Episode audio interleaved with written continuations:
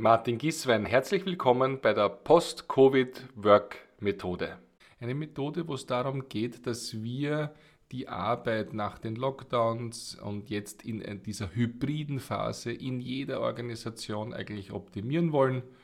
Und das soll strukturiert ablaufen, damit auch Führungskräfte, die da nicht alle Aspekte vielleicht bedenken, gut mitgenommen werden, damit die Mitarbeiterinnen gut mitgenommen werden und an dieser Schritt-für-Schritt-Optimierung unserer hybriden Arbeitsweise in unserer Organisation partizipieren können. Ich gehe durch alle vier Schritte durch und das Ganze als Download für Sie und mit dem Arbeitsblatt, damit Sie selber in Ihrer Firma anwenden können, gibt es unter martingieswein.com slash post.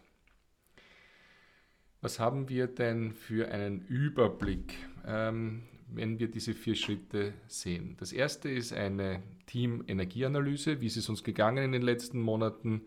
Was wollen wir in der Zukunft hier auch mitnehmen? Was ist aber auch das, was uns die Energie geraubt hat? Was wollen wir nicht mitnehmen? Ganz am Anfang der Mensch im Mittelpunkt, also nicht irgendwas Technologisches, das wir hier in diese Optimierung dieser hybriden Arbeitswelt hineingeben, sondern ganz einfach das, wie es den Menschen geht und was ihnen gut getan hat und was ihnen aber sehr viel Energie gekostet hat, bis hin zu unangenehmen gesundheitlichen Situationen, die wir natürlich alle vermeiden wollen.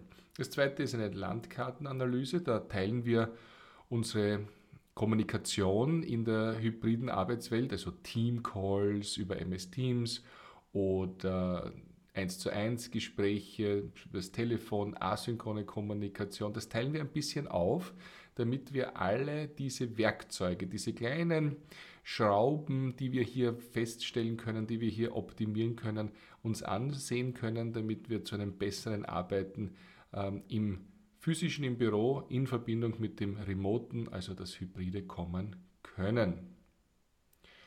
Diese Optimierungsideen, die wir hier generiert haben in den ersten zwei Punkten, die tragen wir ein ähm, in ein Brainstorming-Konstrukt.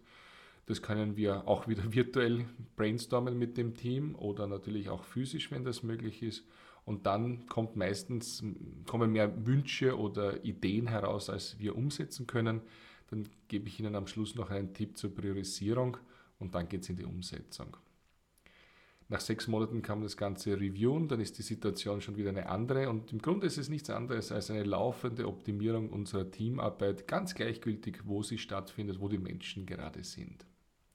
Schauen wir in die erste Abschnittssituation hinein, nämlich in die Teamenergieanalyse. Also da lade ich das ganze Team ein als Führungskraft, da kommen wir zusammen und da können wir entweder vorher anonym abfragen, was uns die Energie bringt und was sie geraubt hat in den letzten Wochen und Monaten, oder wir erarbeiten das im Workshop-Charakter direkt im Team. Das kommt immer darauf an, wie Ihr Team da am besten reagiert und im Endeffekt habe ich Ihnen da äh, etwas mitgebracht, äh, wo es darum geht, äh, was ist typischerweise in den letzten fünf acht Workshops, die wir da gehalten haben, rausgekommen.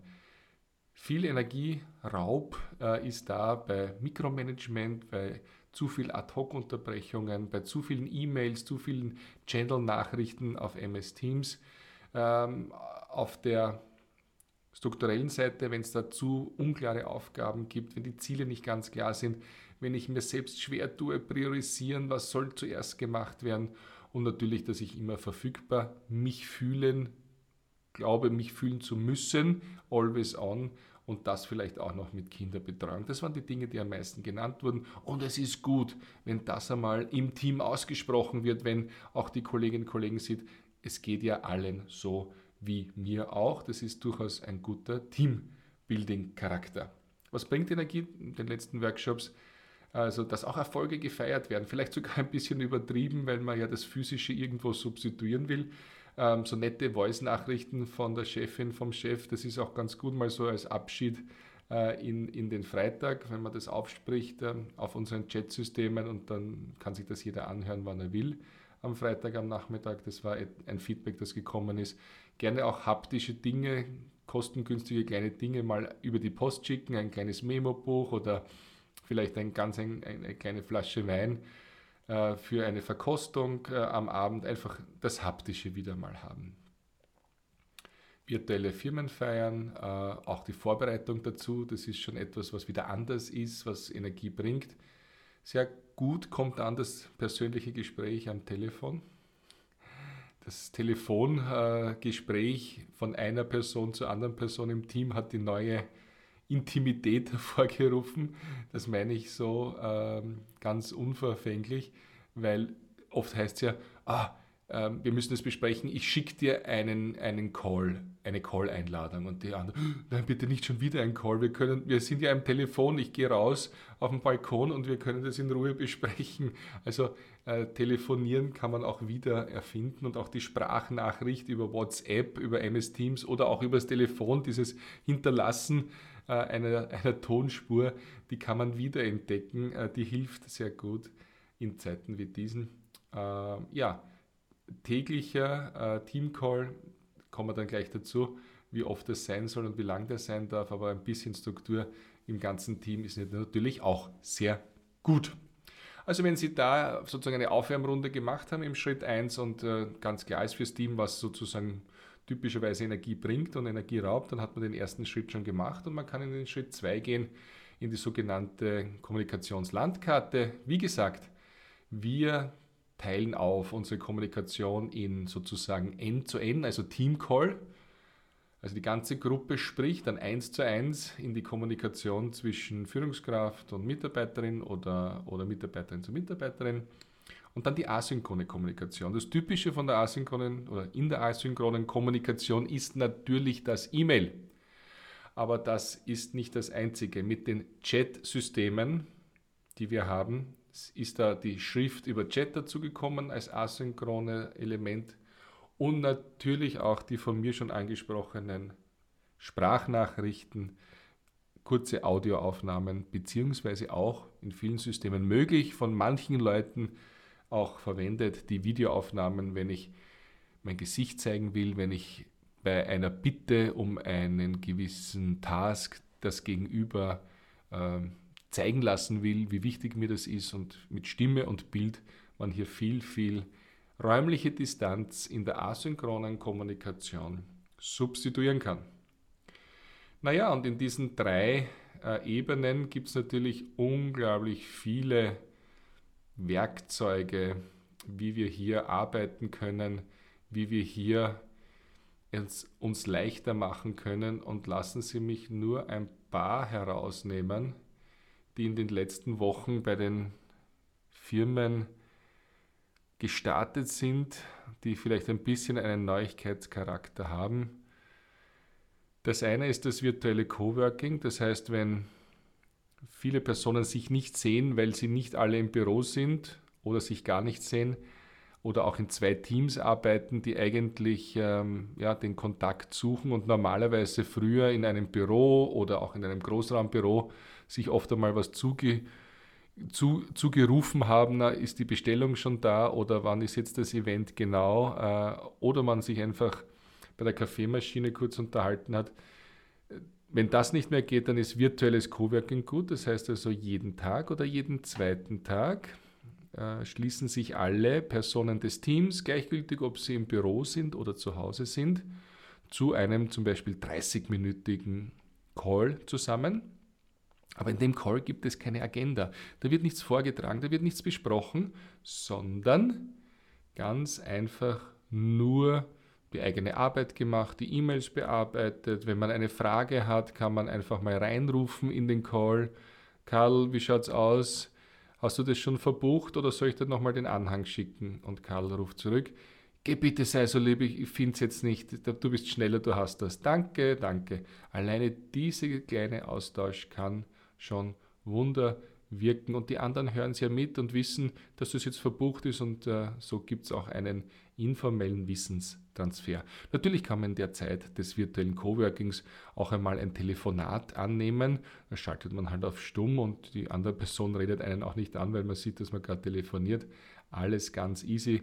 Ähm, das ist etwas, was gerne gemacht wird. Eine zweite Situation haben wir jetzt, wo sehr viele Unternehmen die Arbeitsplätze reduzieren, weil sie wissen, dass weniger Personen zur gleichen Zeit in den Büroräumlichkeiten sein werden. Äh, dafür werden aber Besprechungsräume eingerichtet mit fix installierten Videokonferenzsystemen, wenn das nicht schon der Fall war.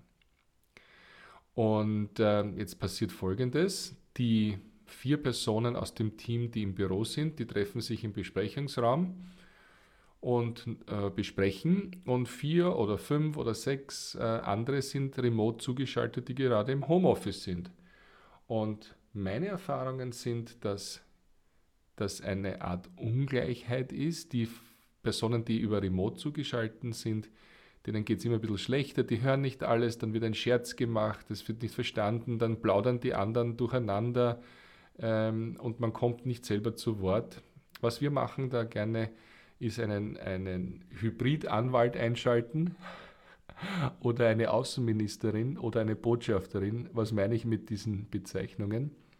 Von den vier Personen, die im Raum physisch zusammenkommen während dieser Hybridkonferenz, ist eine Person die Vertreterin, die Anwaltsperson für die anderen, die da draußen sind. Die schaut darauf, dass nicht gemurmelt wird, die schaut darauf, dass das Feedback von denen, die remote äh, zugeschaltet sind, auf jeden Fall zur Sprache kommt die stellt sicher, dass hier eine bessere Brücke ist.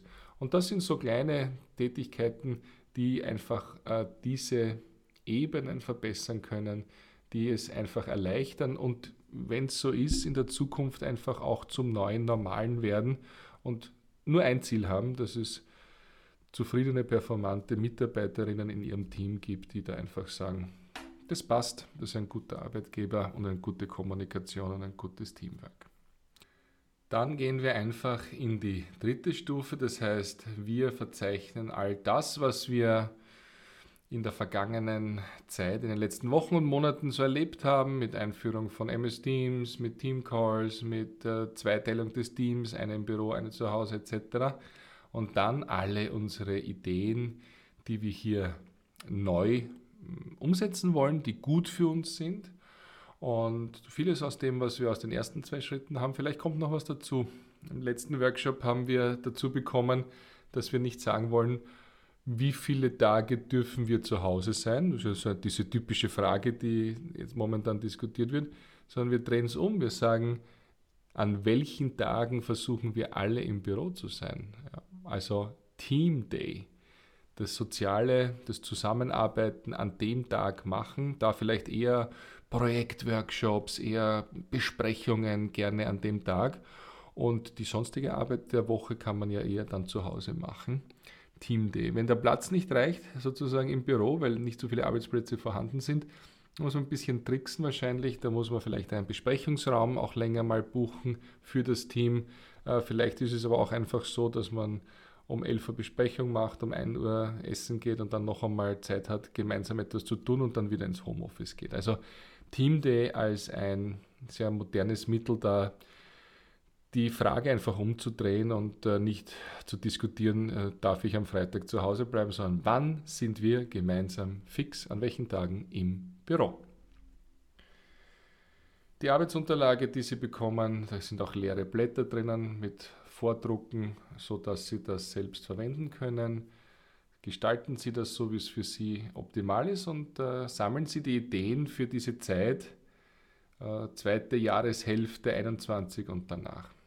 Ich meine, wenn Sie das gemacht haben und alle diese vier Schritte durchgegangen sind, pardon, drei Schritte durchgegangen sind, dann kommt der vierte Schritt, nämlich äh, Priorisierung. Und da empfehle ich Ihnen in einem ganz einfachen Kreuz, also einem vertikalen und einem horizontalen Strich, der sich in der Mitte, die sich in der Mitte treffen, dass sie einfach auftragen, ähm, oben äh, sind alle Projekte mit geringem Aufwand, also eine Umsetzung, die jetzt nicht so viel Investment bedeutet, die jetzt nicht irgendwelche äh, Betriebsvereinbarungen braucht, sondern die halt schnell umgesetzt werden kann mit geringem Aufwand. Und ähm, auf der unteren Seite die mit hohem Aufwand. Auf der rechten Seite des Blattes diese Maßnahmen, diese Ideen mit einer hohen Wirkung. Hohe Wirkung einfach im Sinne der Teamzusammenarbeit, Performance und Zufriedenheit. Auf der linken Seite die mit der geringen Wirkung. Und dann werden Sie erleben, dass sich rechts oben, also die Projekte mit geringem Aufwand, aber hoher Wirkung, wiederfinden werden. Und da gehen Sie das erste bitte an, setzen es um und da dürfen kleine Schritte erlaubt sein. Da darf es einfach sein, da darf auch einmal ein Erfolg gefeiert werden und dann kann man das nächste angehen. Äh, wir werden das sowieso permanent machen und zumindest alle sechs Monate in den Review gehen, denn äh, das ist etwas, was sich permanent verändert. Die Rahmenbedingungen, aber auch die Bedürfnisse im Team werden sich permanent verändern und darum bitte ich Sie, äh, ja, agil zu bleiben, im besten Wortsinn und das immer wieder zu optimieren. Freue mich sehr, wenn ich äh, Ihr Feedback bekomme zu dieser Vier-Schritte-Methode Post-Covid Work und freue mich natürlich, wenn ich Ihnen da oder dort noch helfen kann, beziehungsweise Sie mir sagen, äh, wie Sie es umgesetzt haben und wir das vielleicht auch in einem Podcast dann wieder an alle anderen teilen. Herzlichen Dank, Martin Gieswein, podcast.mg, martingieswein.com.